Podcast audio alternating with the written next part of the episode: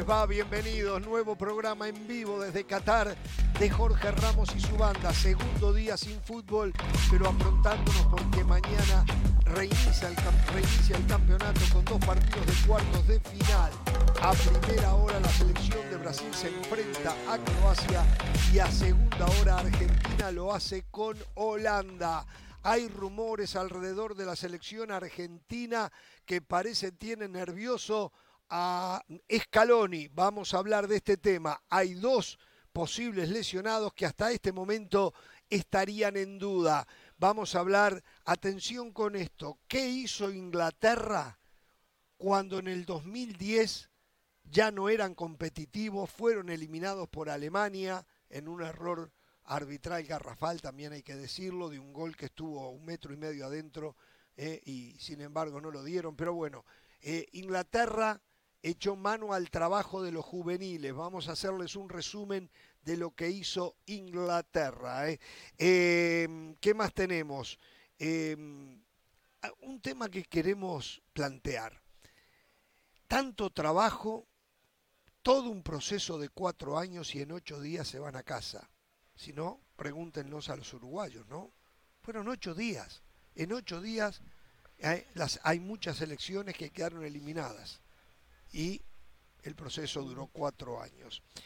Em, a ver, me dicen que está confirmado ¿eh? que Copa América del 24 se va a jugar en los Estados Unidos. Les vamos a dar algún detalle. Y atención con esto, porque a veces yo digo, yo debo ver el fútbol de espalda porque yo exijo mucho cuando hay otros como Pereira del Valle, Carolina de las Alas que se conforman con mucho menos y me siento mal ¿eh? porque parecería que no tengo humildad, parecería que me llevo el mundo por delante, pero hoy por suerte me está respaldando en mi apreciación Carleto Ancelotti. Opina igual que yo. No me está pareciendo un gran mundial, dijo. Algún jugador y nombró a varios y nada más. Estoy con él, totalmente con él. Eh, ya ahora me agrandé. Cuando lo dijo Carleto Ancelotti, entonces lo que yo dije hace unos días toma mayor relevancia y mayor valor, al punto que seguramente José del Valle hoy eh, va a cambiar y va a estar de acuerdo conmigo, no por mí, sino por Ancelotti.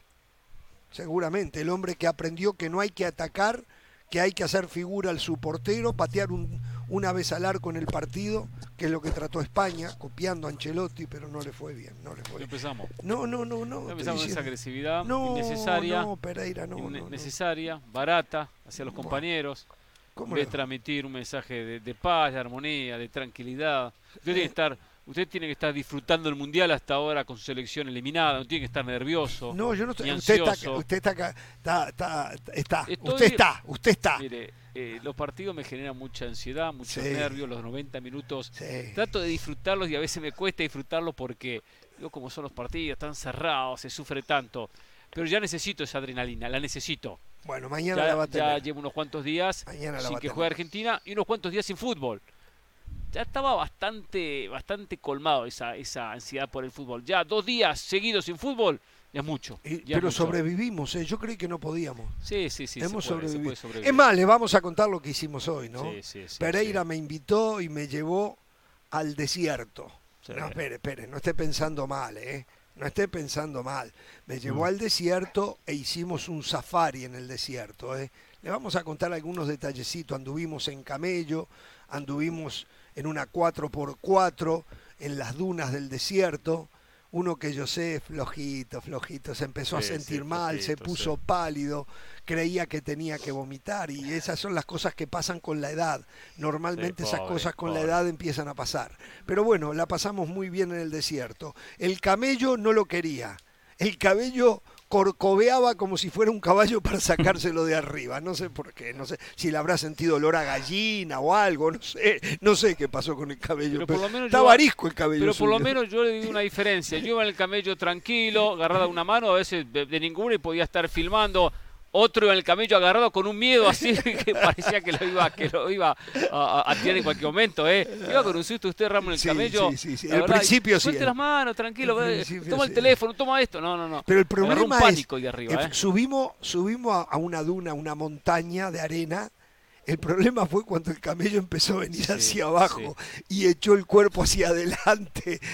Había que agarrarse porque nos íbamos a ir por encima del camello. Bueno, eh, hablando de camello, Pereira, eh, no, mejor me callo, mejor me callo. ¿Saludamos del Valle? Sí, mejor. Saludamos del Valle hablando de camello. ¿Cómo le va del Valle? ¿Qué tal Jorge, Hernán, Caro? Un abrazo para todos. Qué bueno que la pasaron bien. No solo de fútbol vive el hombre, lo más importante, hay que felicitar a Hernán Pereira por su aniversario. Felicidades a usted, Hernán, y a su esposa. Eso es lo más importante el día de hoy. Sí, sí, sí, es verdad. 21 años. Felicidades. 21 años de casado Hernán Pereira, pero cuando el día del casamiento se sintió mal. Pobre, pobre Carolina, pobre Carolina. Pero ella lo eligió, ¿eh? ella lo eligió. ¿eh? ella un día habló conmigo y yo le dije, ¿eh? igual lo eligió, igual lo eligió. 21 años, sí, la, disfruté. Felicidades, Hernán. Gracias, José, gracias por recordarlo. muchas felicidades. Gracias. Eh, este tiene, que ser, este tiene que ser el Mundial de la Comebol. No pueden desperdiciar esta gran oportunidad que se les está presentando. No sé si Jorge, Hernán y Carolina han parado la pelota, se han puesto a analizar está asustado, la oportunidad, la oportunidad única que tienen Brasil y Argentina. Lo voy a abordar más adelante. Está asustadito, ¿eh? lo escucho asustadito. Está abriendo paraguas usted. ¿eh? Va perdiendo 3 a 1. Sí, Va perdiendo 3 a 1. Sí, sí, está viendo, abriendo paraguas. ¿eh? La ventaja. Sí, sí, está abriendo paraguas. Jorge Hernán, eh, José. ¿Cómo le va, Caro? Ya te felicité, Hernán, te felicito Personalmente, Jorge, tengo tanto tiempo que hasta me enfermé. Mi cuerpo tuvo tiempo hasta de enfermarse. Eh, desde esta mañana estornudando, eh, tosiendo un poquito, pero aquí estamos. Queremos mantener el invicto del programa hasta el 18 de diciembre, que vamos a estar ahí al pie del cañón. Y, y ¿sabes que me ha llamado mucho la atención? Ah, hasta el 19, hasta el 19, hay que sumarle un día más, es verdad. El 19 tenemos que estar acá, no nos podemos ir el 18. ¿eh? No, no, no. Y el 19 temprano, el 19 tenemos que hacer programa aquí. ¿eh? De acá, y después entonces partimos, ah, arrancan Es verdad, es verdad. es verdad, después de que sepamos quién es el campeón, no, quién es el campeón, tenemos que hablar al respecto. No, rapidito, eh, creo que hay, hay jugadores que se les nota se les nota la, la, casta y sobre todo el amor por un país, incluso cuando no, lo, no le acompañan. Estaba viendo, por ejemplo, ayer a Sergio Ramos, después de la descalificación de España, y decía, vamos arriba. Es decir, pudiese aprovechar Sergio Ramos el momento de la caída de su país para decir, eh, me hubiese gustado estar, qué lástima no acompañarlos, tirar algo. Y dijo, no, más que nunca, español, etc.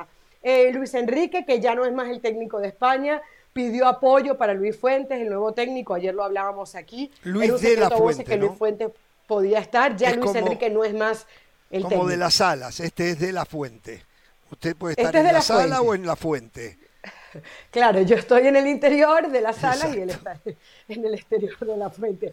Pero, pero bueno, eh, y Cristiano, queriendo seguir esos pasos, dijo, bueno, que, que, iban a estar todos juntos, que todos iban hacia adelante, pero Cristiano sus publicaciones de Instagram, pienso yo que debería ir acompañados con un comportamiento en sus entrenamientos, con su selección, para que no se hable tanto de él y más de su equipo. Eh, Igualmente le digo una cosa, claro, hay que aplaudir lo que escriben, lo que dicen, pero muchas veces hipocresía. ¿ah? No tengo ninguna duda. Totalmente, populismo, quedar bien y, tratar de que hablen de ellos, que hablen de ellos, como pasaron desapercibidos durante la Copa del Mundo porque no fueron convocados y ya nadie se acuerda de ellos. El caso de Sergio Ramos. Exacto. Chicharito hizo lo propio también. Sí. Mandó en su momento un tuit de apoyo a la selección mexicana. No, pero hubo algunos que se escribieron una carta a ellos mismos, HH y Andrés Guardado, por ejemplo. Héctor Herrera Andrés Guardado, se escribieron ellos mismos una carta y después la publicaron o se publicó, no sé de qué manera, pero, o sea, no sé, a mí, ¿qué quiere? ¿Usted se escribiría una carta usted mismo? ¿Cuánto me elogiaría?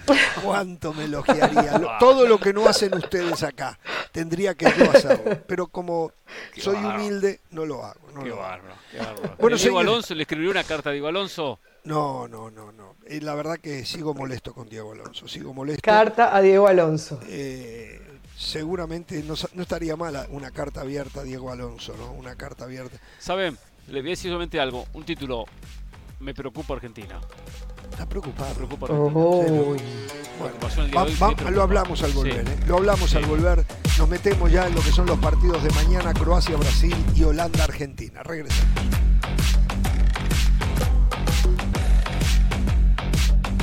Bien, estamos de regreso. ¿eh? a ver, primero, eh, acaban de elegir al mejor jugador joven del Mundial. El primer lugar, Vinicius Junior. ¿eh?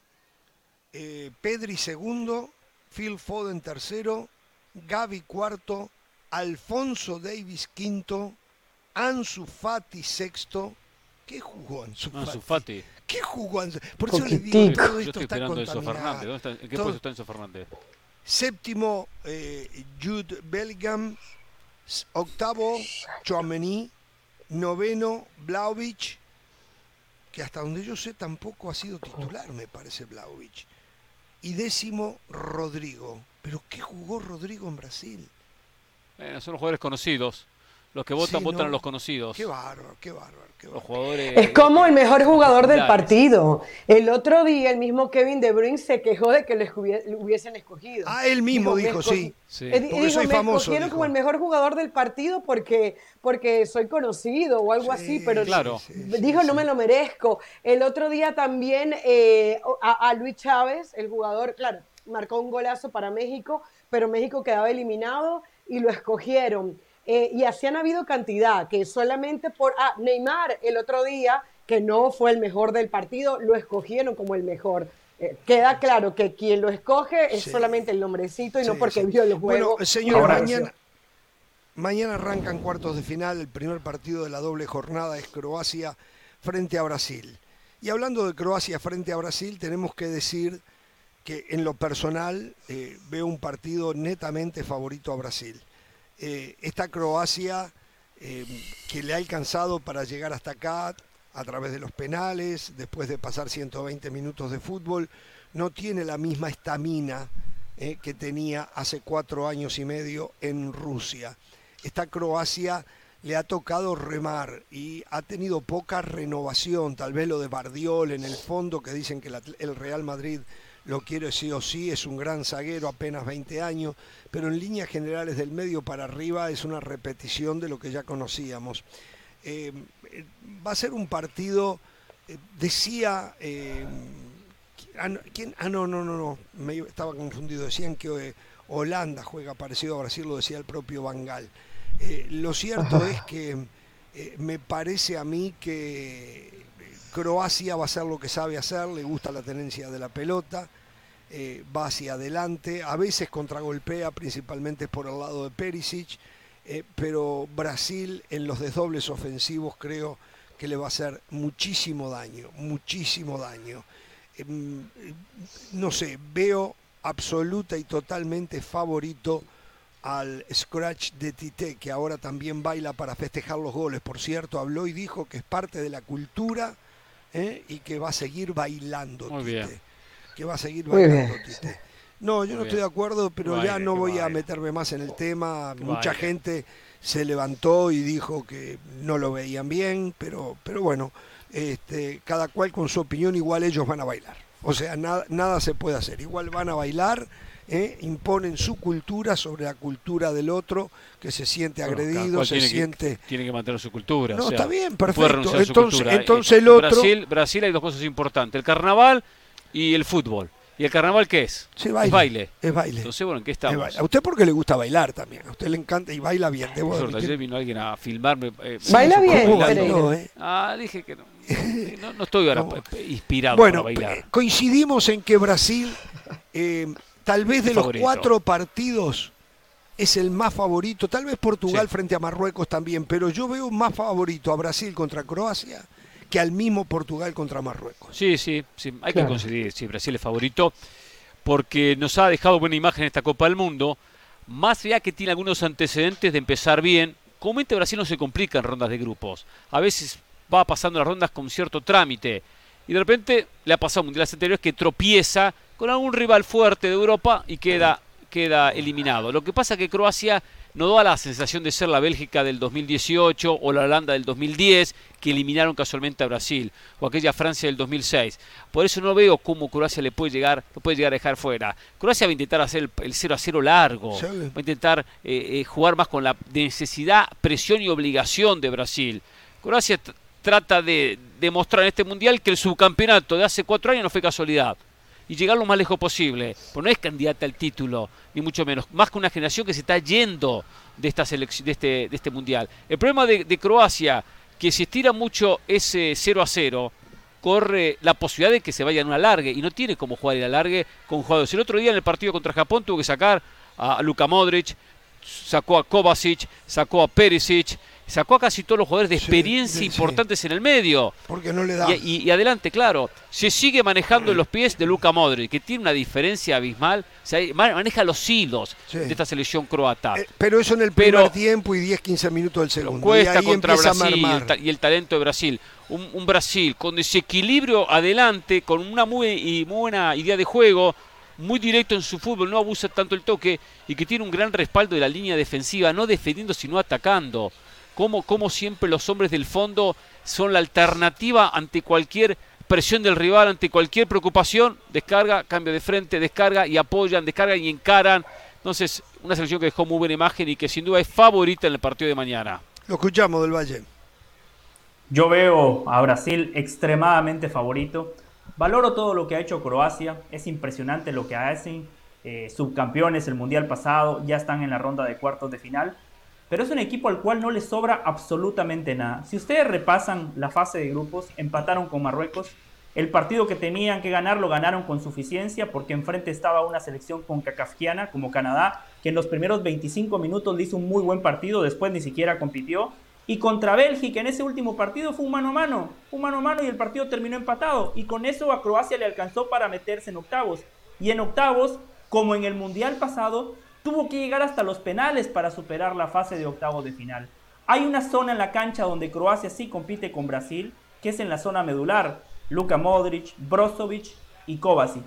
Es la única zona donde hay un poquito de paridad, pero después, Alison Becker lo han requerido tres veces en lo que va de la Copa del Mundo y sacó tres pelotas de gol. Lo que están jugando Thiago Silva y Marquinhos es impresionante. Lo que está jugando Casemiro, fantástico la evolución que ha tenido Paquetá en los últimos cuatro años y arriba, no los voy a aburrir con todos los nombres y, las variantes. De ahí para arriba es fiesta. ¿Cómo? De ahí para arriba es fiesta. Correcto, y, y lo más importante, Jorge, fiesta no nada más en los titulares, o sea, cuando usted tiene tipos que viniendo desde el banco de suplentes como Rodrigo le pueden cambiar la dinámica de un partido, yo veo un partido muy difícil para Croacia. La única chance que tienen, honestamente, es lo que decía Hernán, que el plan de juego los lleve a plantear un partido largo, aguantar el cero, jugar con los nervios de Brasil, que el rival de Brasil sea fundamentalmente Brasil y no Croacia por todo lo que implicaría para los brasileños no definir esa ronda de cuartos de final ir a los penales, pero aún así yo a Brasil lo veo ampliamente favorito para meterse a la semifinal. Yo creo que todos vamos a, coincidir que Brasil es favorito, pero yo no quiero subestimar para nada a Croacia. Yo no veo tan amplio favorito a Brasil.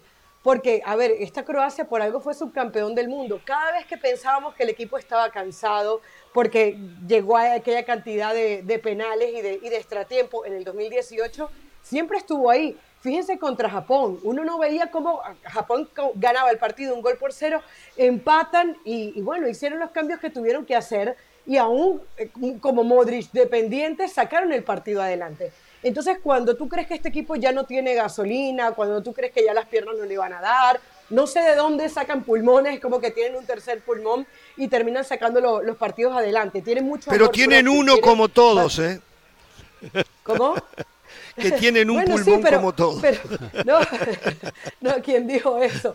Alguien lo dijo, no me acuerdo, un futbolista. Ah, bueno, pero, pero, pero, ¿cómo se llama? Al final yo creo que este es un equipo que tiene, como les digo, mucho amor propio y que, y que es capaz de sacar partidos adelante. Estoy de acuerdo con lo de Modric, ojo, porque hay una confusión con el tema de las tarjetas amarillas digamos, la única manera que un jugador no se pierda eh, eh, un partido por acumulación de tarjetas amarillas es en la final.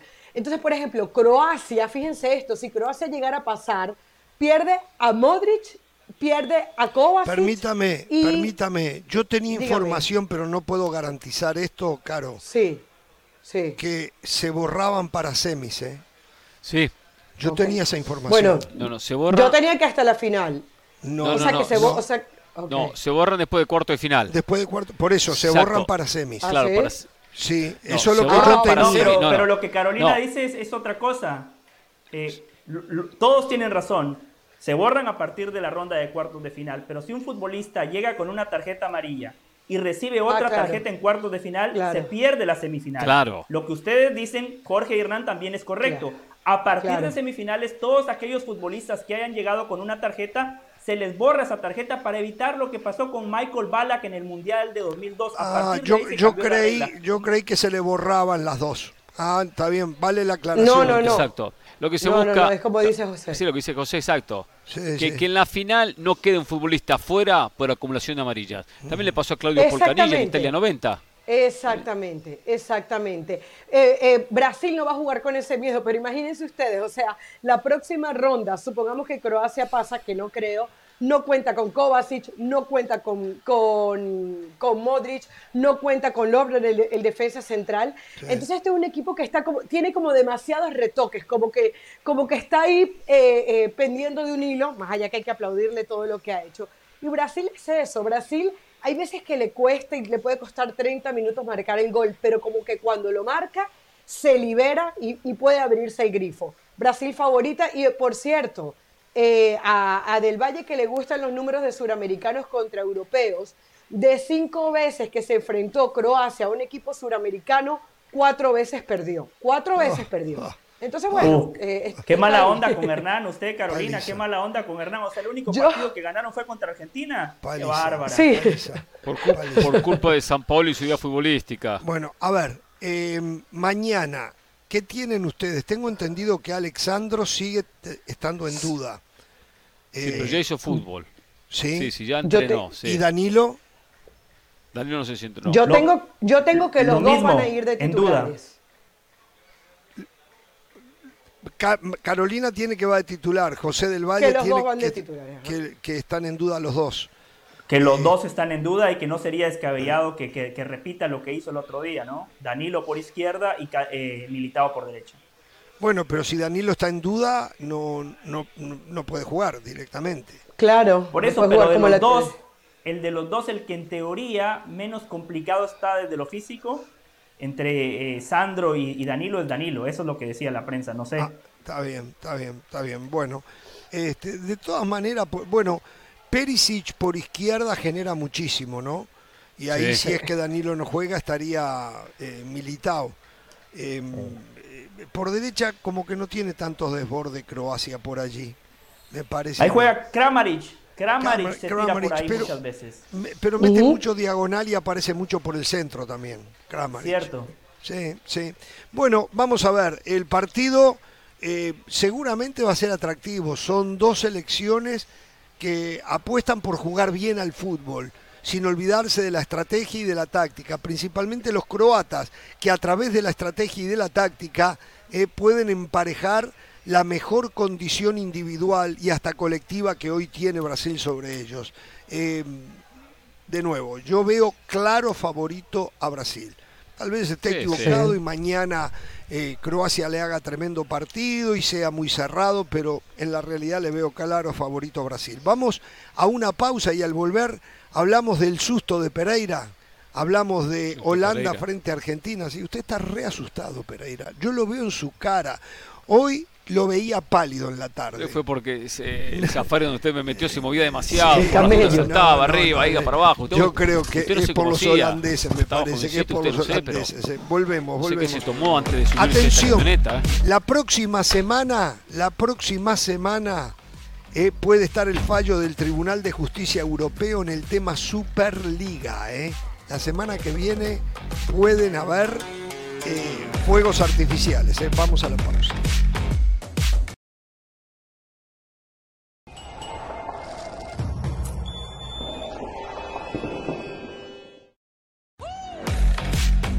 Proseguimos en Jorge Ramos y su banda, cobertura mundialista, y seguimos escuchando sus opiniones. La pregunta ahora es, ¿Croacia llegará a otra semifinal?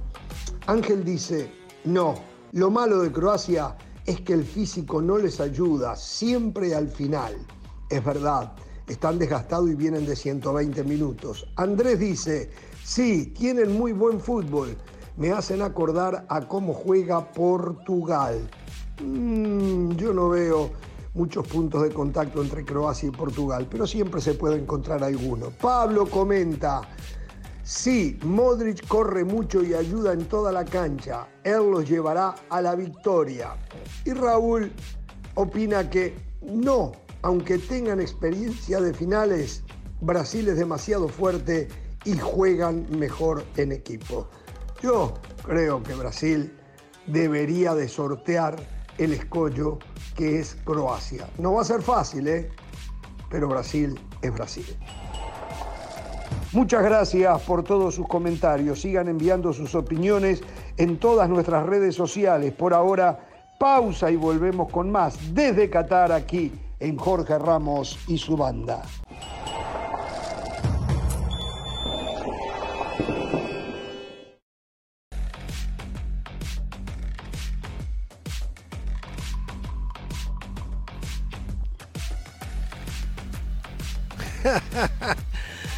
Ay, mi Dios, eh, qué experiencia esta, ¿eh? De cabalgar en un camello. Qué capacidad el que filmó eso, o sea, Hernán Pereira, ¿eh? ¿Cómo voy filmando a Jorge, mi familia, que iban agarrados de las dos manos del camello con un susto bárbaro? Yo iba con las dos manos en el teléfono. Un capo el tipo. Un capo Pereira y ahí, mira, el susto que tenían impresionante. Pero parezco, parezco, parezco, un jinete espectacular parece un jinete, Sí, parece que está corriendo una carrera de caballo, de, de, caballo no de camello. Parece un jockey.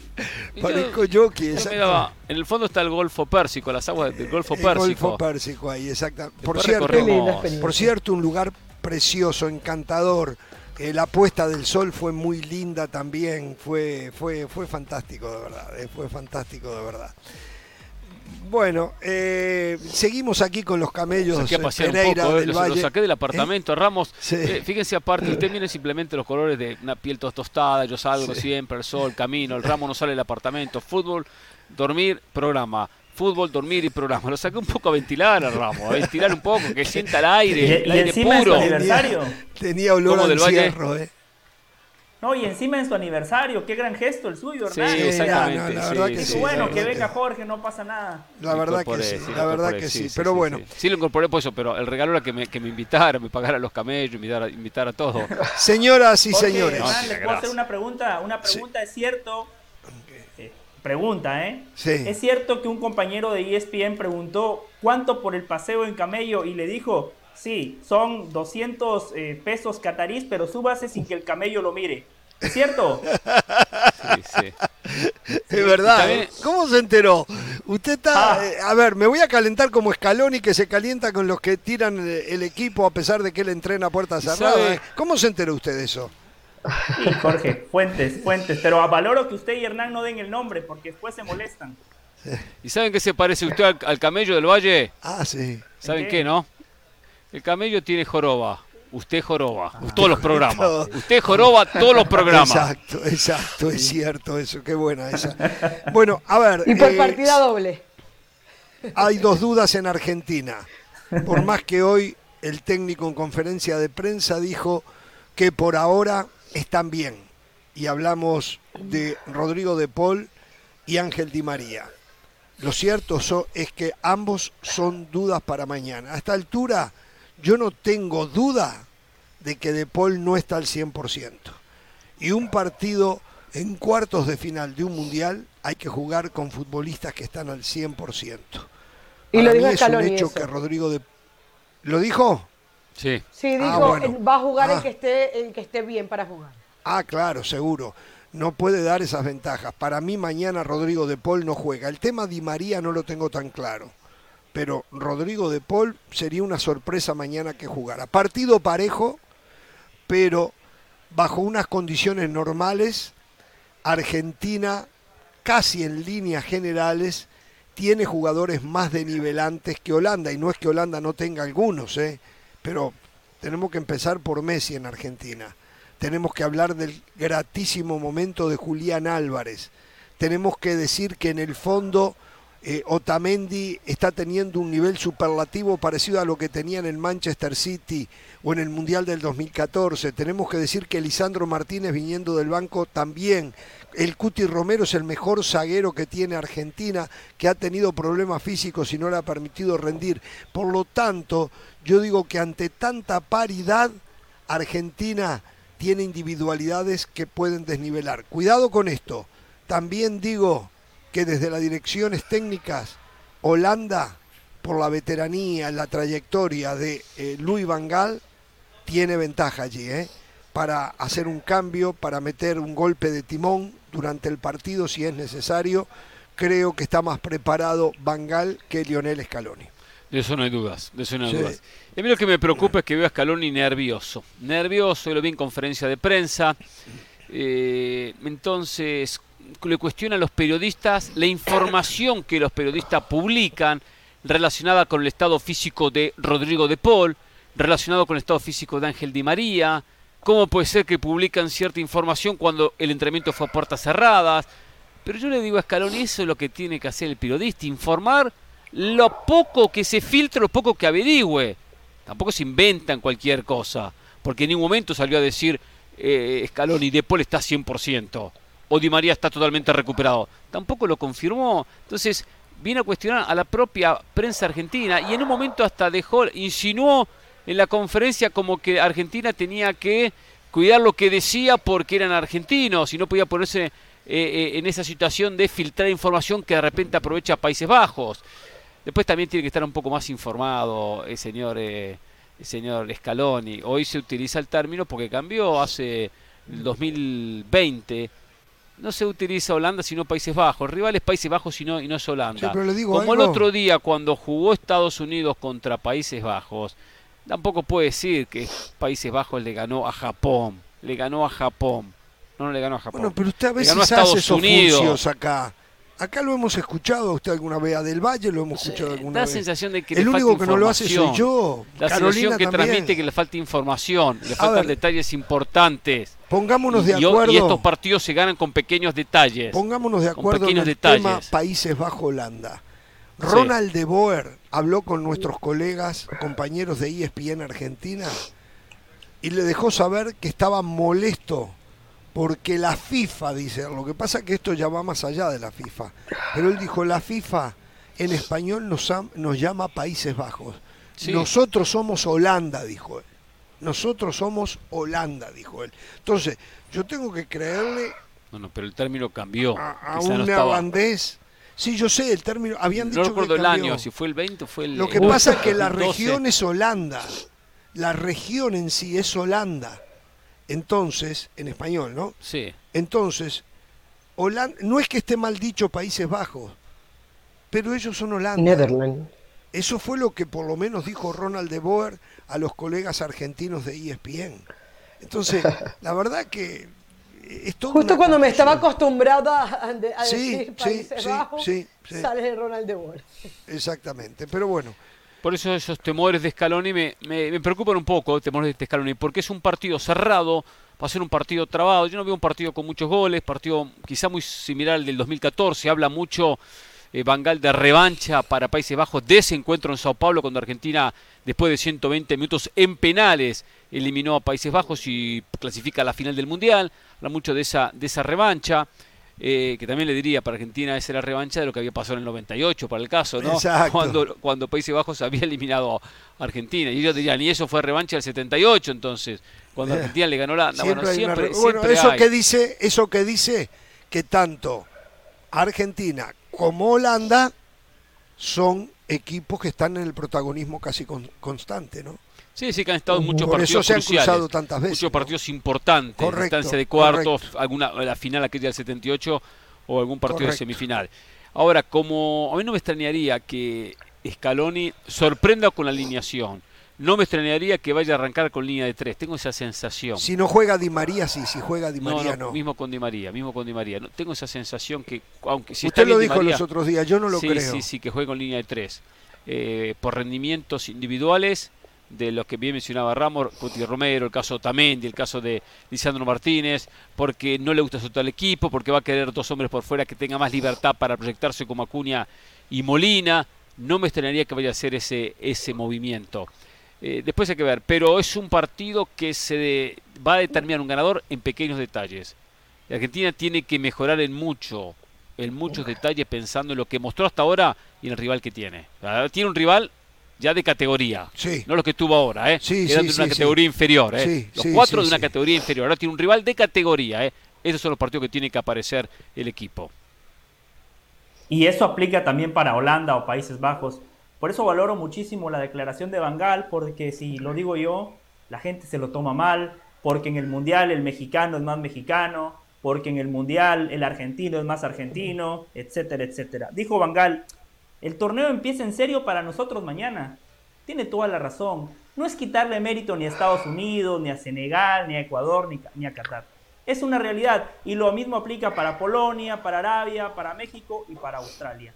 Mañana vamos a ver a dos grandes equipos. Argentina una potencia y Holanda no lo es, pero siempre ha sido una selección protagonista a lo largo del tiempo. Yo espero un partido sumamente parejo los dos tienen futbolistas que han dado un paso hacia adelante.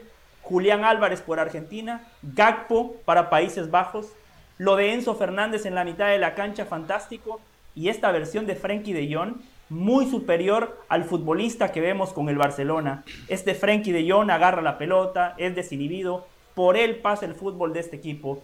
Centrales parejos, creo que ahí Holanda tiene una pequeña ventaja porque Van Dijk me parece que es un central de muchísima jerarquía dos guardametas con un nivel similar, pero Argentina tiene a Messi. Argentina tiene a Messi y Argentina este mundial en momentos puntuales ha ganado por la brillantez de Leo. Contra México un partido trabado, gol de Messi. Contra Australia partido trabado, gol de Messi. Y Holanda cuando le ganó a Argentina, Hernán hacía referencia a 1998, lo ganó por una genialidad de Dennis Bergkamp. Generalmente estos partidos son trabados, cerrados, nadie regala nada, ninguno de los dos técnicos corre riesgos en demasía y es un partido para las individualidades. Messi seguramente va a estar muy bien sitiado, muy bien rodeado. Me imagino que el plan de juego de Bangal es en torno a Messi. Bangal dijo algo sumamente interesante y yo coincido. Dijo, desde hace 15 años los técnicos trabajamos más en el aparato defensivo, en cómo cortar circuitos, cómo posicionarse bien de manera defensiva, la transición ataque-defensa porque generalmente en el último tercio son los futbolistas los que toman eh, las decisiones, son los jugadores los que marcan la diferencia. Por supuesto que el trabajo colectivo también, los circuitos de juego, cómo generar superioridad numérica, pero yo veo a Argentino ligeramente favorita por el factor Leo Messi. Después veo un partido sumamente cerrado y coincido con Jorge, en la dirección técnica Países Bajos tiene una pequeña ventaja. Eh, Fíjense una cosa, una cosa de cómo cambian las percepciones, ¿no? Porque cuando se terminó la fase de grupos, si el enfrentamiento hubiese sido Argentina, Países Bajos, hubiésemos dicho probablemente todos, eh, hemos visto mejor Argentina, mejor en los últimos partidos, sabemos lo que tiene futbolísticamente porque Países Bajos no nos había dado una gran muestra.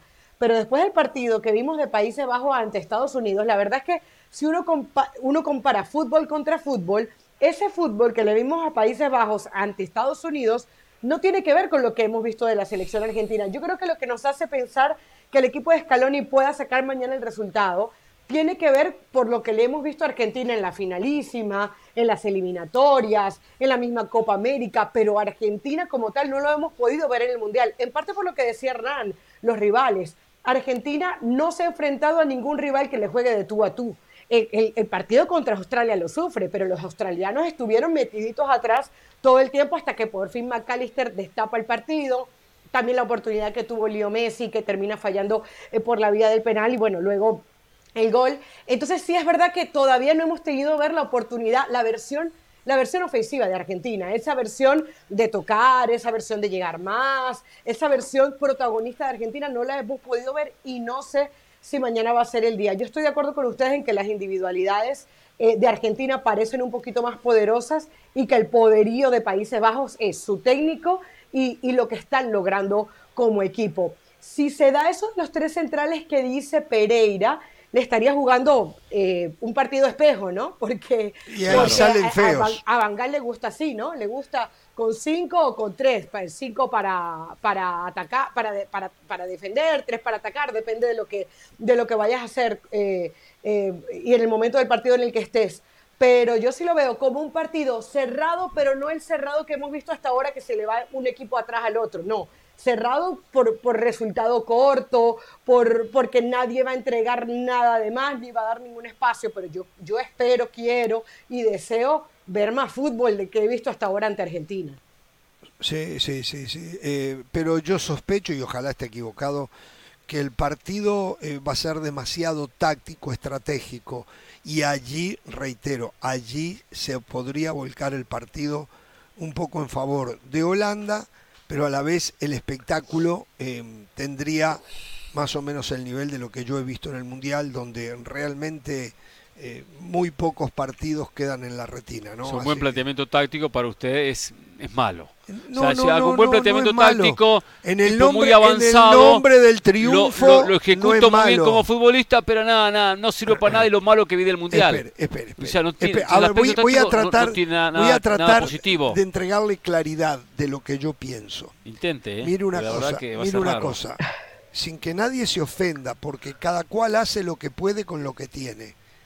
Pero Marruecos ha llegado hasta acá con un fútbol aburrido, un fútbol que no le entrega nada, que seguramente no va a ser herencia de nada, pero ha llegado entonces, en el nombre de llegar hasta acá, está justificado lo que hace porque no le da para más. Entonces, yo lo acepto eso, pero no me diga que es lindo ver jugar a Marruecos. Marruecos contra España jugó una, una actitud defensiva sabiendo cómo jugaba España. Correcto, está bien. le podía luchar la posición a España. Correcto, Perfecto, correcto. pero contra eh, Canadá jugó otra cosa. Sí, sí, sí. contra Croacia jugó de otra manera, no, no, no, jugó tan tirado atrás con una actitud tan, defensiva. pero usted lo puso sobre la mesa. No, pero lo pongo porque. Entonces lo pone, pero entonces a ver, mañana. Eh, el, el, el poco espectáculo que da está justificado porque le ha servido para llegar a donde llegó. Y está bien, y ante eso digo, no puedo ser terco y debo de aceptarlo. aparte es Marruecos, aparte es Marruecos. Yo lo hablaba de Países Bajos. Pero está bien. a mí me gustó tácticamente todo lo que hizo Países, lo que hizo contra Estados Unidos. Estados Unidos. Me mm. encantó. Quizá le vi cosas que capaz que no se pueden ver por televisión en movimientos, pero me, pareció muy bueno, muy bueno, más a nivel selección que difícil ejecutar ciertos movimientos. Bueno, tengo que hacer una pausa, si usted quiere la seguimos, si no, que si no eh, hoy leía un informe de un colega mexicano eh, y lo que pasa en el desarrollo de los jóvenes en Inglaterra, que mm. habría que aplicarlo en México. Eh. Volvemos. Y en Uruguay no. También. Igual quedó, fuera en la ronda de grupos también. pero es que me va a pasar ahora.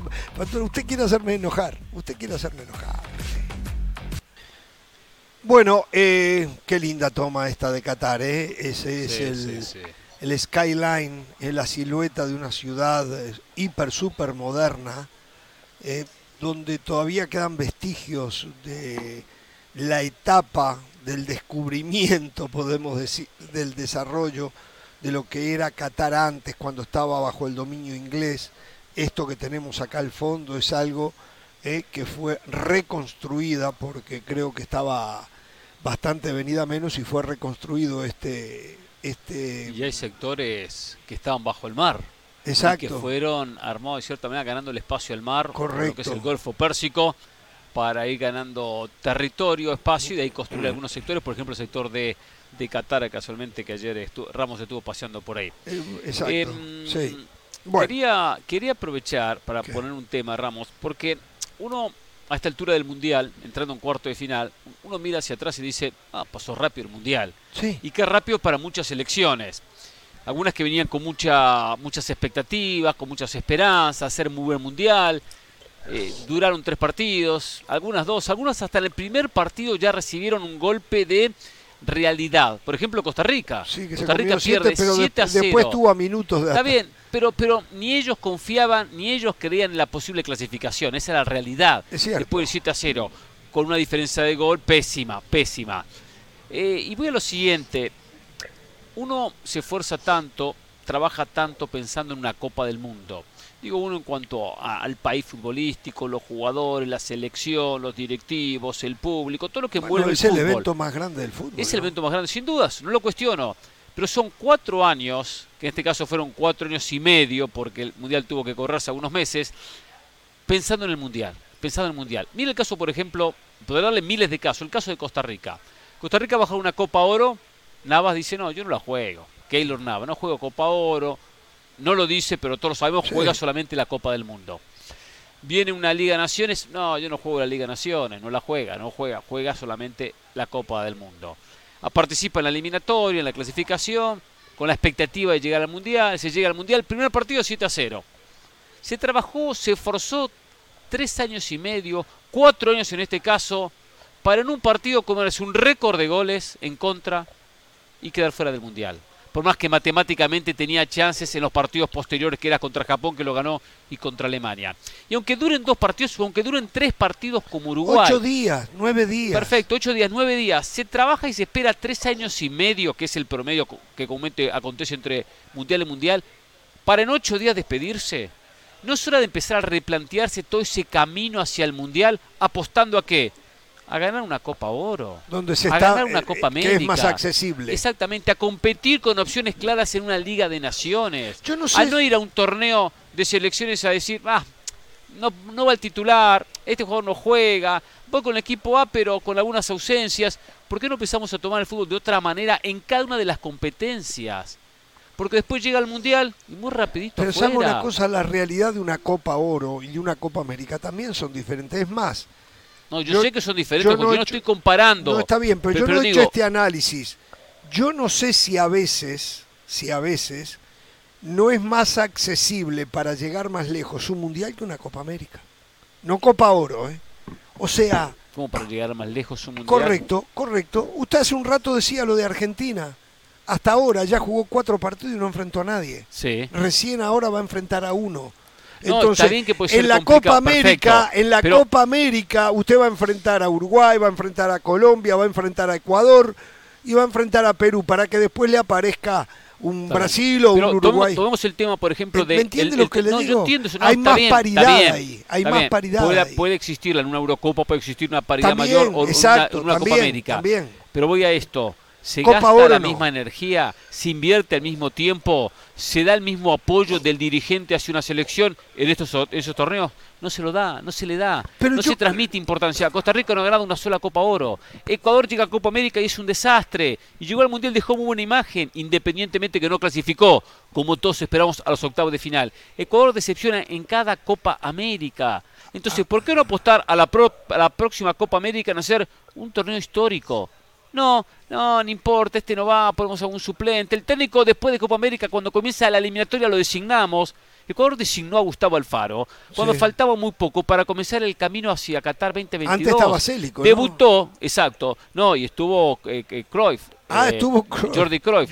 Debutó Gustavo Alfaro como técnico en la primera fecha de la eliminatoria contra Argentina. Sí, sí, sí, sí. Entiendo que fue también un año muy diferente y especial por el tema de la pandemia.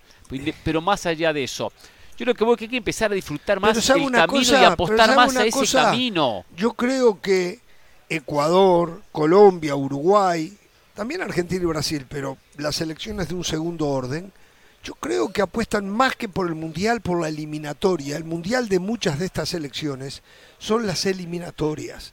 Y esas eliminatorias se juegan a lo largo de, los cuatro años o tres años. Eh, entonces, apuestan por la eliminatoria, se la toman con, con tanta o más seriedad que el mismo Mundial.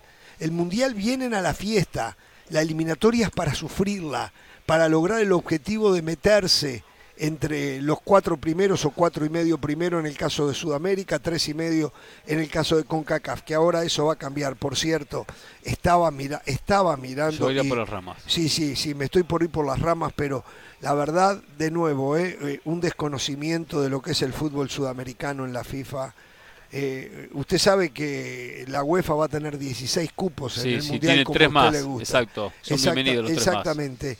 La Confederación Asiática va a tener 8. Sí. Tenía 4 y, medio. 8 y medio. Yo tengo 8 acá. No, y medio. Bueno. Usted dijo la, la asiática. Exacto. La CONCACAF va a tener 6 o 6 y medio, entonces. Sí, 6 y medio. Eh, y tenía 3 y medio. Sí. Pero la CONMEBOL, que hasta ahora tenía 4 y medio, va a tener seis y medio. Sí. Las otras prácticamente todas duplicaron. Sí, sí. Conmebol no llegó a duplicar. África también, ¿eh? Sí, África, también. Creo que África son nueve y medio, me parece, nueve y medio. Eh, a ver si lo tengo por, por acá. Confederación Africana tenía cinco y ahora va ocho. Ah, no, no, no. Perdón, nueve. Y medio. Y medio. Acá no pusieron el medio. Eh, o sea, la africana es una confederación que tiene muchas selecciones parejas, hay muchas selecciones que compiten al nivel de las que jugaron este mundial. Nigeria quedó fuera, Ghana quedó fuera. Costa no, Ghana no, ganaba vino. No, Ghana, no, perdón, Costa Marfil quedó fuera. Marfil, sí, sí, sí, eh, Argelia, un poco más débil queda fuera, Sudáfrica queda fuera, Egipto queda fuera. Digo, tiene selecciones al nivel de las que vienen compitiendo. Pero volvamos al otro Perfecto. México juega, por ejemplo, la Liga de Naciones. ¿Le va a dar importancia a ganar su primera Liga de Naciones? Pero México le da importancia. es más, lo, que, desestabilizó al Tata Martino fue justamente Copa Oro, Liga de Naciones. Ganar Liga de Naciones. Volver a conquistar la Liga de Naciones. Digo, tratar de darle. Entiendo que hay secciones que lo hacen, que le dan importancia. Hoy la Copa América tomó una importancia que antes no tenía. Porque antes, antes iban con suplentes, equipo B. Hoy ha empezado a tener otra importancia mayor. Sin hablar ahora, por supuesto, lo que, lo que va a ser la Copa América del 2024 va a ser muy importante. Pero siempre hay un jugador que se baja, a un futbolista que de repente le dice que no, algún dirigente que no, no, no pone la, importancia que hay que poner. Y hay selecciones puntuales, por eso mencioné la de Costa Rica, mencionó la, de Ecuador. Tiene una Copa Oro, sí, van con lo mejor, menos la figura. Menos la figura. ¿Qué esperaban? ¿A llegar al Mundial para comerse siete goles? Por eso fueron cuatro años. Dijo que no la selección durante cantidad de partidos.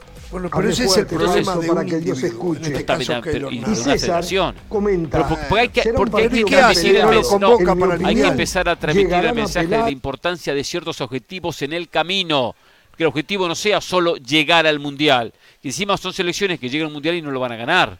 No, no lo van a ganar. Ecuador no lo va a ganar o Costa Rica no lo va a ganar. Entonces, empezar a transmitir eso de, bueno, vamos a competir una Copa Oro con el objetivo de ganarla. Costa Rica puede ganar una Copa Oro.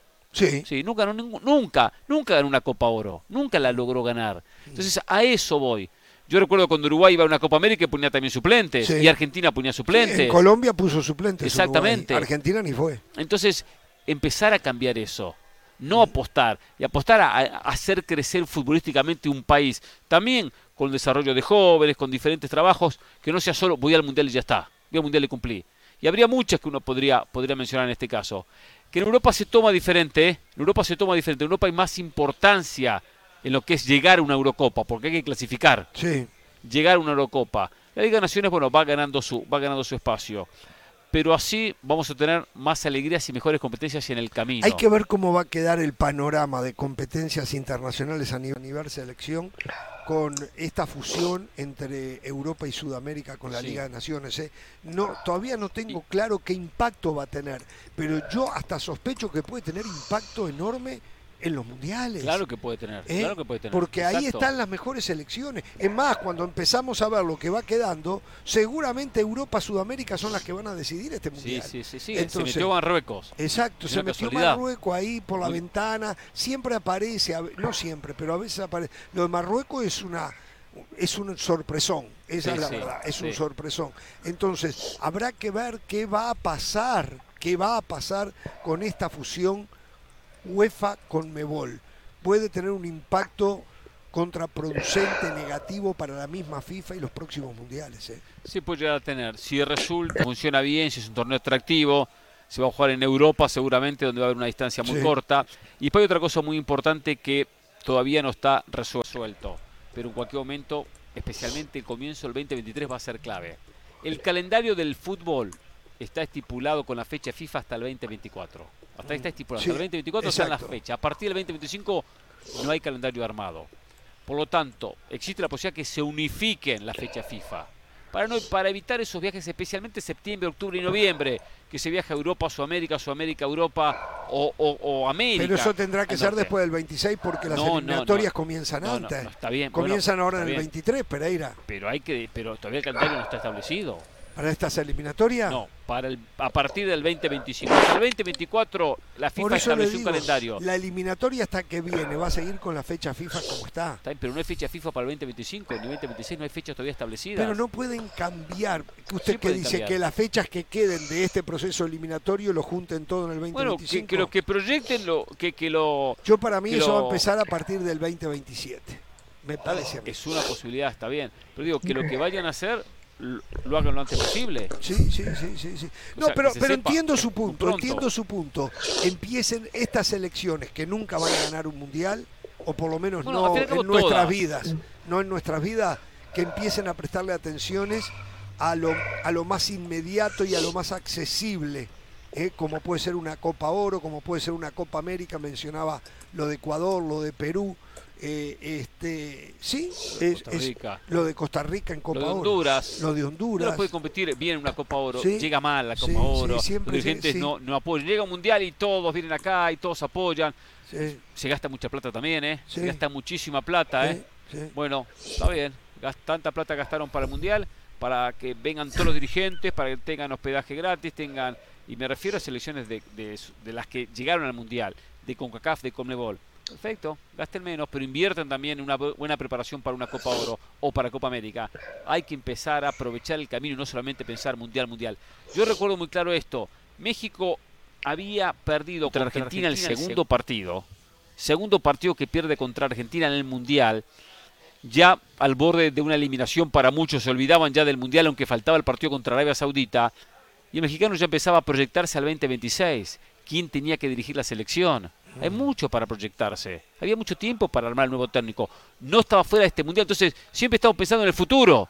Siempre estamos pensando en los próximos cuatro años. Bueno, sin embargo, ahora y la noticia que hoy está rondando es que en México están pensando para todo el 2023 en un técnico interino. Lo cual, eh, no he hecho un análisis profundo, pero yo digo, van a desperdiciar un año siendo que van a ser locales en el 2026, mientras Estados Unidos y Canadá tienen un proyecto y va a ser con un técnico de verdad que va a ser el que va a dirigir hasta el Mundial. México va a regalar un año con un técnico interino. Claro, si a ese técnico interino le fuera bien, de repente después lo dejan, pero en definitiva es un, eh, técnico interino, ¿no? Entonces tal vez eh, eh, no deberían de hacer eso, especialmente en estos próximos cuatro años, me parece a mí. Eh, se habla del Jimmy Lozano, del Piojo Herrera y hasta de Hugo Sánchez se habla.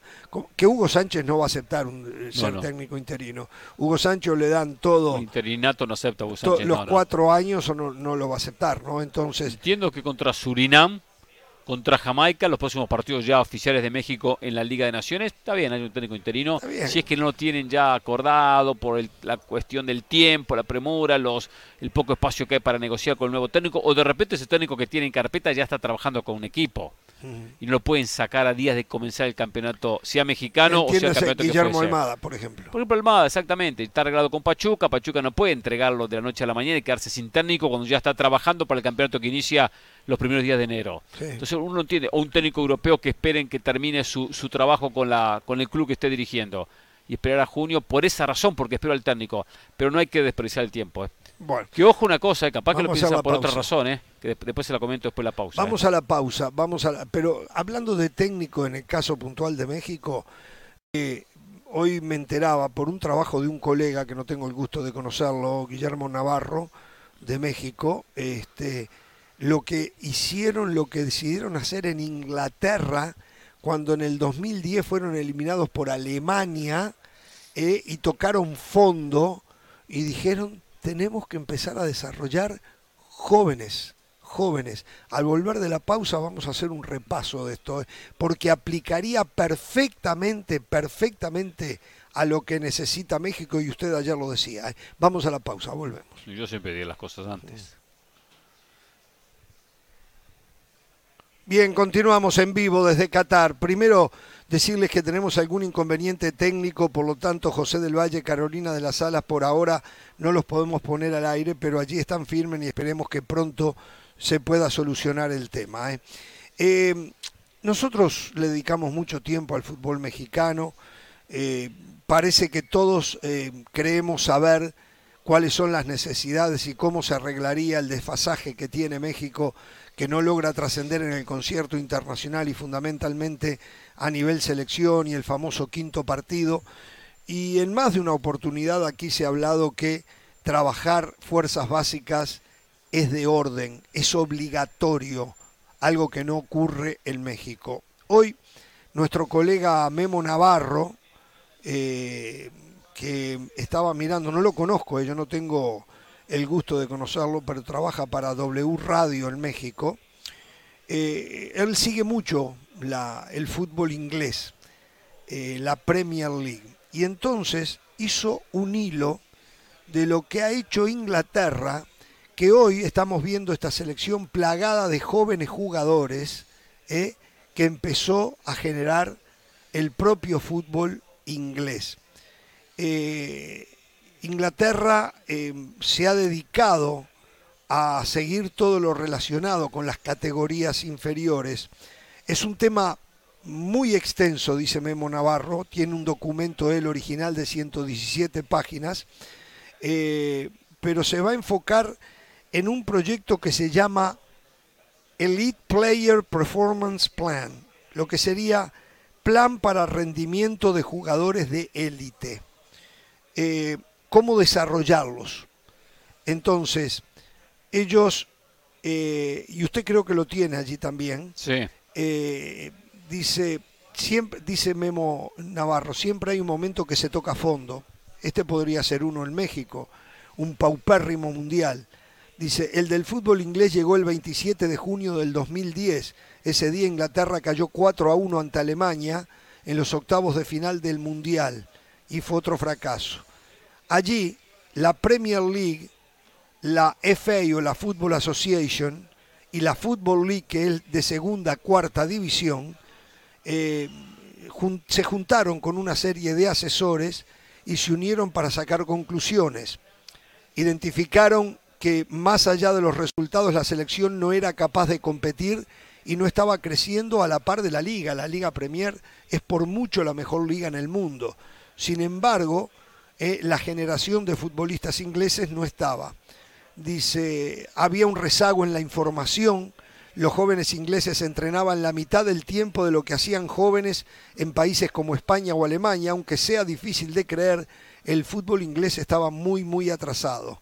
Y el objetivo era ese, más y mejores jugadores. Entonces, en mayo del 2011, estos tres organismos que recién eh, le comentamos, eh, eh, pensando en este Mundial del 2022, diseñaron este Elite Player Performance Plan.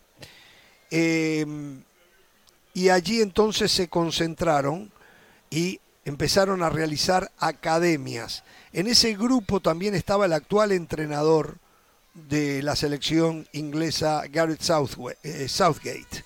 Em, era el jefe de desarrollo de la de la Federación Inglesa. Después dirigió a la sub-21 y ahora dirige a, la selección mayor. ¿eh?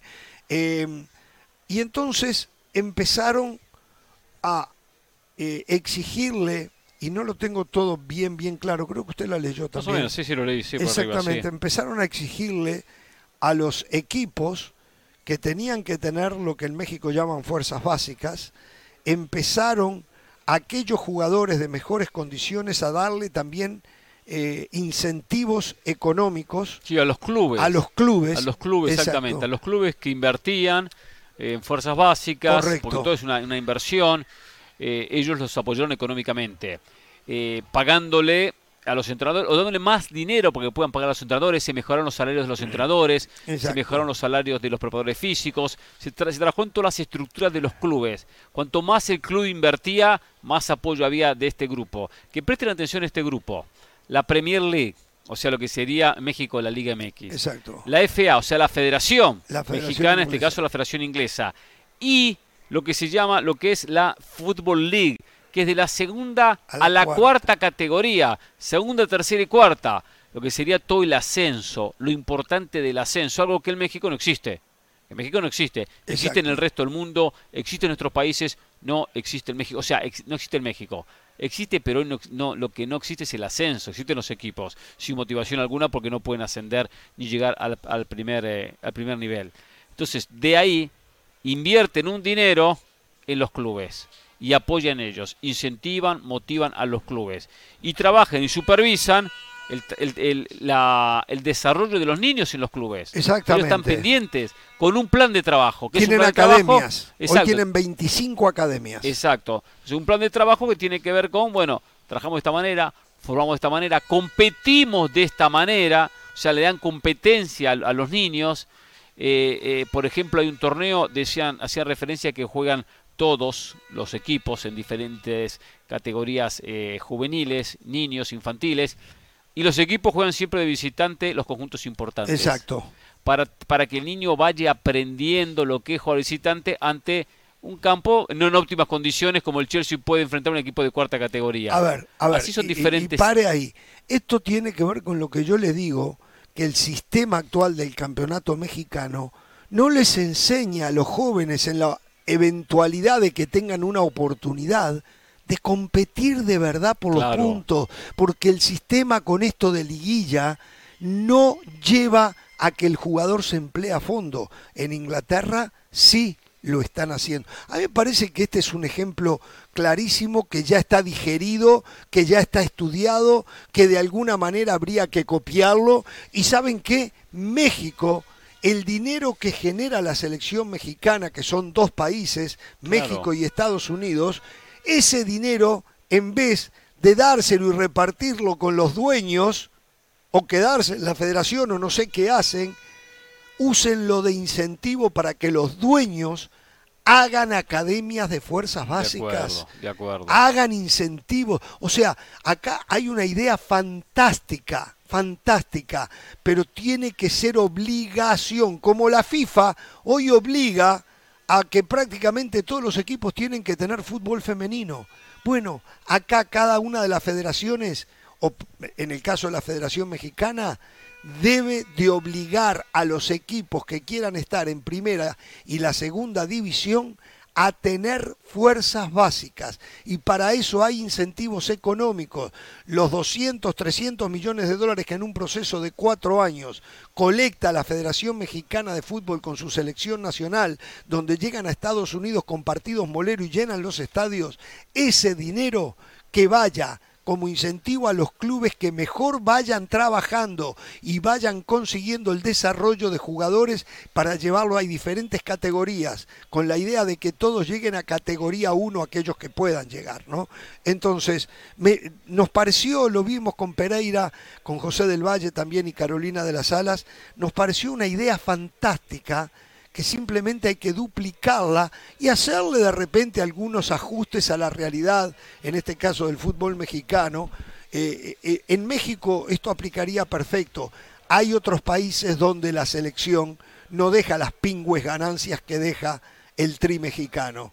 Entonces no existe ese dinero para incentivar a los clubes. Pero México México, siempre me pregunto qué hacen con todo el dinero. Con todo lo que generan, claro. Con todo el dinero que genera, con todos los patrocinadores que se caen en cantidades enormes los patrocinadores. Con los famosos partidos morelos en los Estados Unidos. Exactamente. Generan mucho dinero y lo que es la firma de, la empresa Zoom. Eh, al fin y al cabo, Inglaterra dio un paso, un paso muy importante. No ganó nada, es verdad, no ganó nada pero llegó a su primera final de una Eurocopa. Exacto. Inglaterra nunca había sido finalista de una Eurocopa y jugó la última final. La verdad, la perdió contra Italia. Bueno, no perdió esta, podrá ganar la otra, pero se acercó. En la última Copa del Mundo, Inglaterra llega a las semifinales, pierde aquel partido contra Croacia. O sea, estuvo un partido de jugar la final del Mundial. Está bien, ¿cuánto hacía que Inglaterra no llevaba a esa instancia? Yo recuerdo Italia 90, que fue semifinalista que después pierde contra que pierde contra Alemania aquella semifinal. Inglaterra no era protagonista de mundiales. Puede que esta le elimina a Francia, puede que quede eliminada, puede que quede eliminada ante Francia en cuarto de final, pero Inglaterra compite de otra manera, con otras posibilidades. Y en cualquier momento quien compite y llega muy cerca, en un momento sea el campeonato, en un momento sea el título. En estos momentos, bajo este programa, en este mundial, están jugando Foden, Saka, Bellinger, Alexander Arnold, Rashford. Miren qué jugadores, ¿eh? Miren qué jugadores, ¿eh? Está Mount, está Gallagher, está Rice, todos, todos de este programa desarrollado en el fútbol inglés. Me pareció una idea fantástica y lo que siempre... Esto no es cuestión de técnico, esto es cuestión de materia prima jugadores. Después hay que tener un técnico, pero a ustedes muchas veces les gusta que le traigan un técnico rimbombante. ¿Para qué? Si no hay la materia prima necesaria, lo primero que hay que hacer cuando se va a edificar una casa es hacer los cimientos.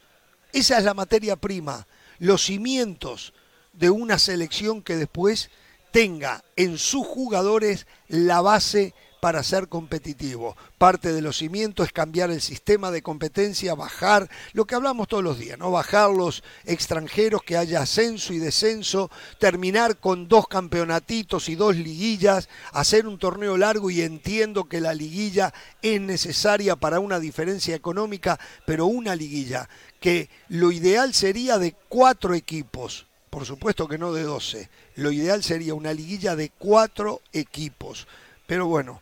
Eh, yo lo decía, si ponen liguilla de cuatro equipos como usted quiere, como usted sueña, si no hay trabajo en los inferiores, no pasa nada. No, no, sí, si no sí, trabajo en las divisiones inferiores, no pasa nada. ¿eh? Trabajo en Tampoco va a cambiar con eso, ¿eh? ¿eh? Tampoco va a cambiar con eso. Ni jugando la Copa América va a cambiar con eso, ¿eh? No, no, ni jugando, ni jugando solo Copa Libertadores. Va a ayudar. Materia prima, materia prima. Necesitan más cantidad de jugadores. Jugadores de calidad, jugadores que puedan llegar a ser clase A. Hoy México compitió en este mundial sin un jugador clase A. El que se arrima un poco más a clase A, pero yo creo que todavía no lo es, es el Chucky Lozano y después no, no, tiene jugadores, eh, no tiene jugadores para hacer una gran diferencia, pero sí tiene la capacidad económica y tiene el semillero en 120 millones de personas para poder desarrollar jugadores de clase A como hoy lo están haciendo los ingleses, ¿no? Entonces, y sin que sin ser tan organizado porque no es tan organizado, esto pasa en Brasil, pasa en Uruguay, pasa en Argentina, pasa en Chile, pasa en Colombia, pasa en Sudamérica, de, de, de trabajar las divisiones inferiores en los clubes, de tener campeonatos entre todas las divisiones inferiores, de buscar después tener gente que va seleccionando a los mejores jugadores en diferentes categorías, de la sub-15 a la sub-17, o sea, no con la organización como debería ser, porque ahí la plata no sobra, lamentablemente, y cuando hay plata después se la gastan y a veces mal. Pero sí se trabaja de esa manera. ¿Por qué? Porque uno agarra un equipo de Sao Paulo, un equipo de Río de Janeiro, tienen alrededor 20, 30 equipos que van sacando jóvenes, trabajan los jóvenes y los buenos pasan a jugar en San Pablo, en Corinthians, en Palmeiras, en Santos, que termina después de formarlos, trabajarlos y ponerlos en el primer equipo. Entonces, y trabaja con la seriedad de decir, si saco jóvenes, voy a vender y hago dinero. Lo propio pasa, pasa en Argentina. Ahora, ahora hay cantidad de jugadores que abastecen a River, que abastecen a Boca, que abastecen a, Racing, a San Lorenzo, eh, o equipos del ascenso. O sea, hay, hay, mucho, hay muchas fábricas de jugadores, hay muchos eh, clubes que hacen ese trabajo de formación. Si no se hace, es muy difícil después, es muy complicado.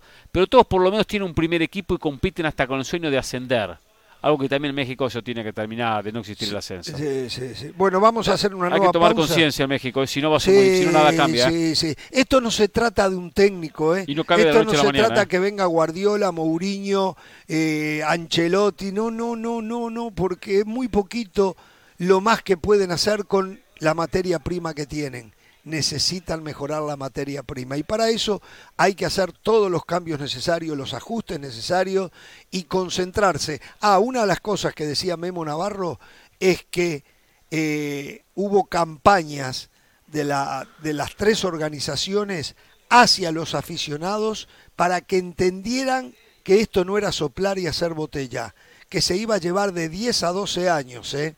Y miren, estamos en el 22, Inglaterra está en cuartos de final de este mundial y tiene la mala suerte de tenerse que cruzar con el candidato de todos que es Francia. Y de repente hasta lo termina sorteando. ¿eh? Vamos a la pausa, continuamos.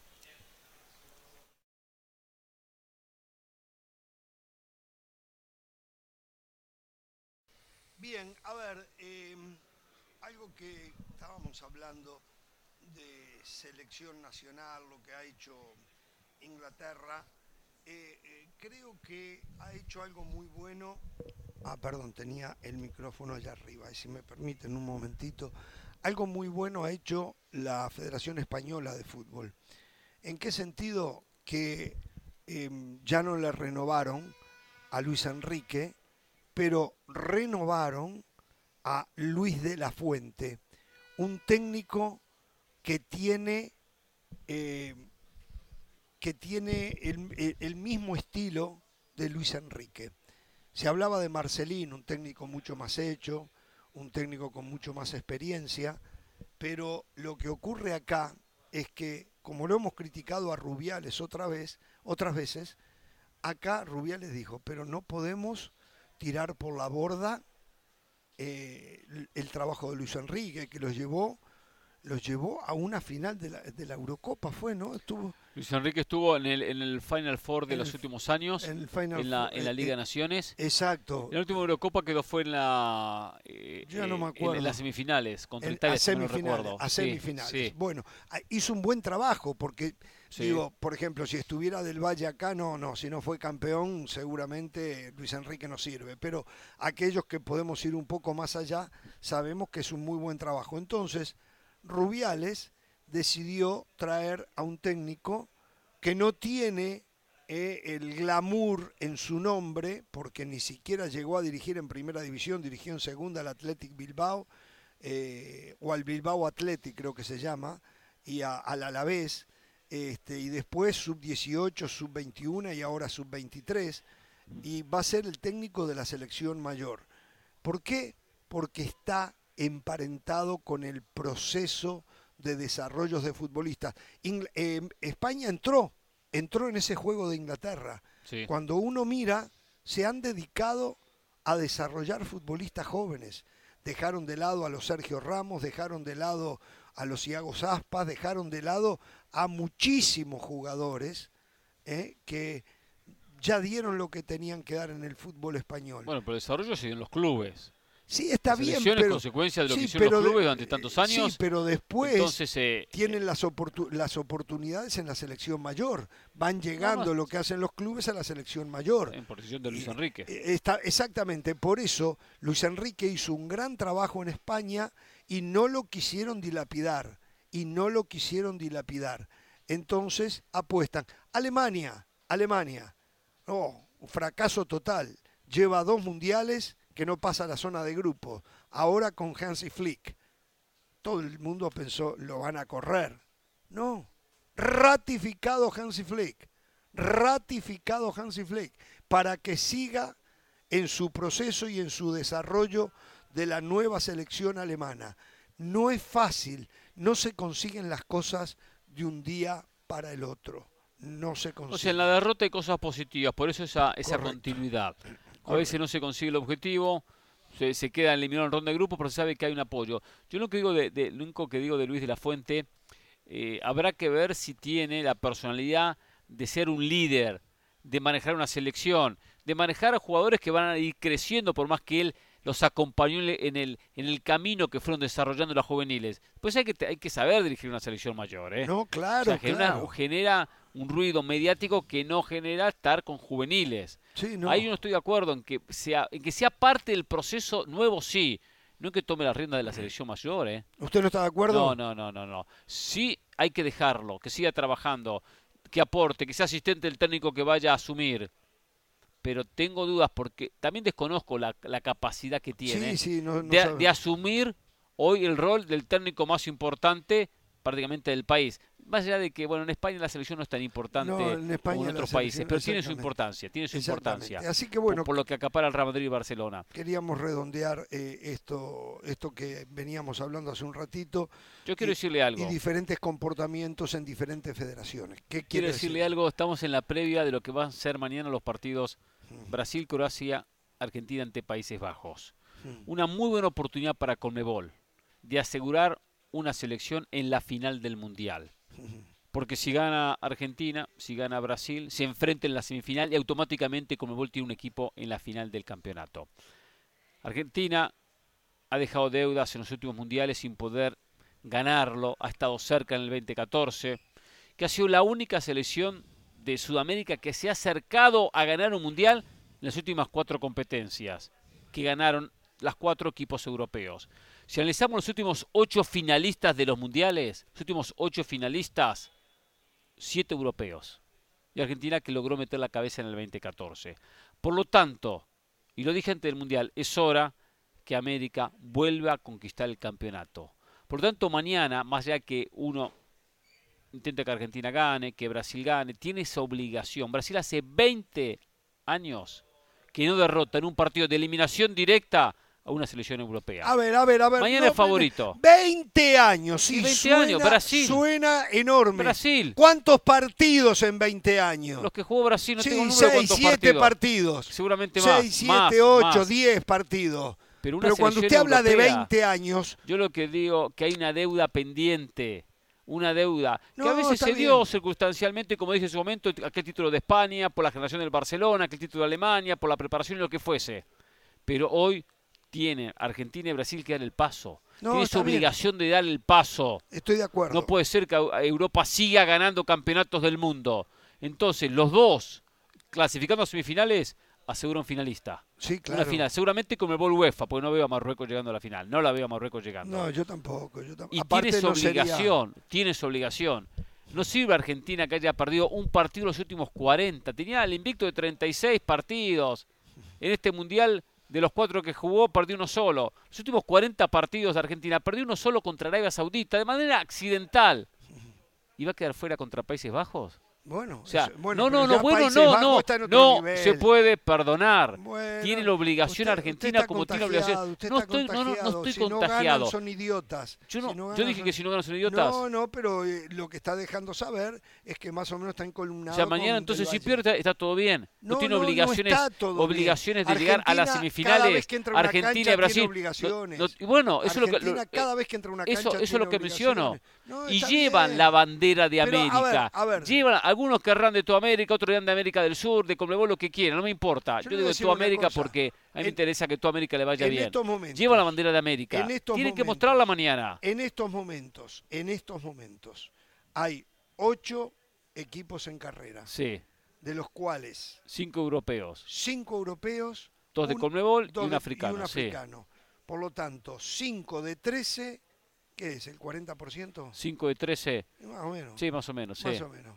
Tenemos 2 de 4, Pero- el 50%. No me importa, no me 2 de importa. 4, el 50%. Ok, ahora se la pongo diferente. No, no, no. a mí De no estos ocho ponga nada. equipos, ¿cuántos son campeones del mundo? Bueno, sí. en el pasado, Brasil, Brasil, Argentina, Argentina, Eh, eh, Francia Inglaterra. Francia, Inglaterra. ¿No es cierto? Sí. Marruecos, Marruecos nunca ganó, Portugal nunca ganó, Croacia nunca ganó, Países Bajos la que ha estado cerca, Sí. que no ha ganado. También puedo verlo desde ese punto de vista.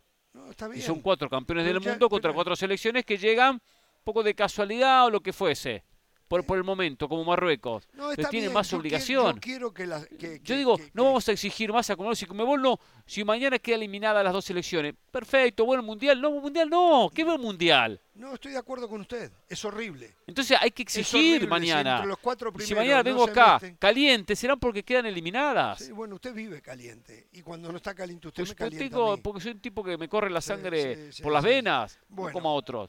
Pero, eh, pero- pero hay que exigir eso. Entonces, y no iba a venir con el cuento, no, pero bien, jugaron bien, dejaron buenas sensaciones. ¿Qué Usted, si sensaciones? el Las árbitro pelotas, les cobra un penal que no existe, usted no va a venir a habrá, acá. habrá que superar Eh, los errores ah, arbitrales.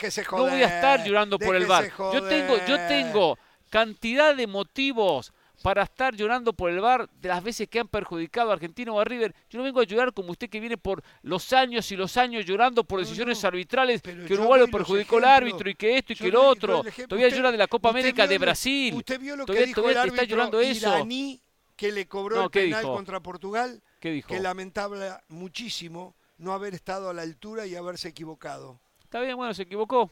Que, ay, está bien, está bien, perfecto, pero lo sacó, sacó Uruguay del Mundial. No, Uruguay se, se Por la sacó decisión solo. Uruguay se sacó no, solo. no, no, los errores los eh, perjudicaron, sí. Si no hubiesen existido los errores, hubiese clasificado, sí. Pero Uruguay también se sacó solo. Eso es lo que tenía que hacer. O sea, es de las dos partes. Pero dejemos de poner excusas, Ramos. Dejemos de poner excusas. Brasil estoy- tiene que aparecer. Que, mañana lo veo como favorito. Igual no lo alcanza con semifinales, ¿eh? No alcanza. lo, que bueno que tiene las semifinales es que a una selección le garantizan los siete partidos. El entre los cuatro mejores tiene como algo, como una recompensa. que el partido por el tercer puesto. No, ya sé, pero, pero, pero es algo. La mínima exigencia que uno pretenda a un campeón del mundo terminar entre los cuatro mejores. lo ah, mínimo, lo mínimo, no quedar en cuarto Yo de le voy a decir una cosa ya, Pereira. Para mí, de todos los que hay, el gran candidato es europeo y es Francia el gran candidato. Coincido que Francia es el gran candidato. No quiere decir Brasil, que Brasil está muy cerca. Argentina no, la puede. Brasil está muy cerca. Brasil está muy cerca. Lo que pasa es que el fútbol es fútbol, no el fútbol siempre gana el gran candidato y en el fútbol siempre gana el mejor.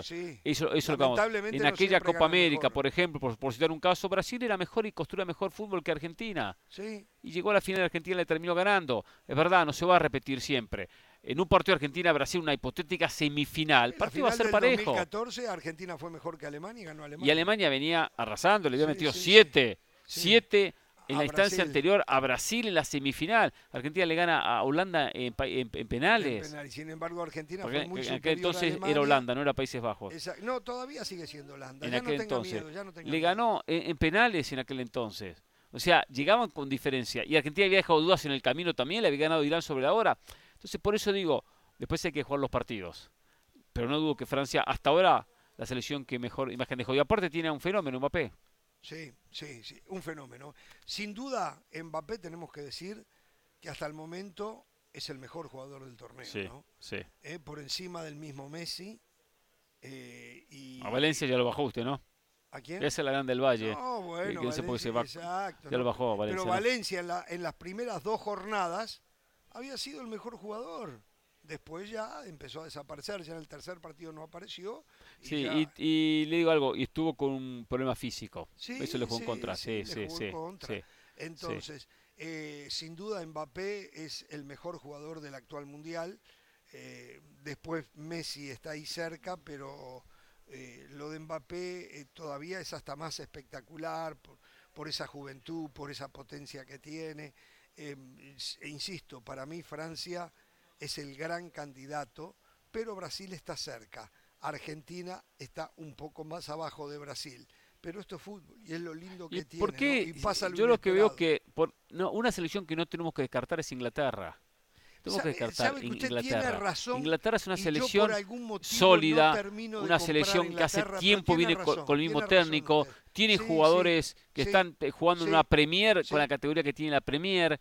Eh, es verdad que no tienen quizá la gran figura, el Mbappé, el Messi, aunque tiene Harry, Kane, Bellingham. tiene, o sea, jugadores estelares. De repente no al nivel de, por supuesto, un Mbappé, pero no, eh, Inglaterra le va a saber jugar a Francia, ¿eh? va a ser un partido muy bueno ese, creo que muy parejo, ¿eh? va a ser, por más que haya un favoritismo a, favor de Francia. de, estos cuartos de final, de lo estrictamente futbolístico es el más atractivo. Sí, sí, Inglaterra-Francia es el más atractivo de los cuatro partidos. Ese se va a jugar a segunda hora, a las 4 de la tarde, a las 4 de la tarde, ¿no? Sí, hora del este, eh, no, no, a las 2 de la tarde. Del este, 2 de la tarde. Si 10 de la noche aquí en, en Qatar.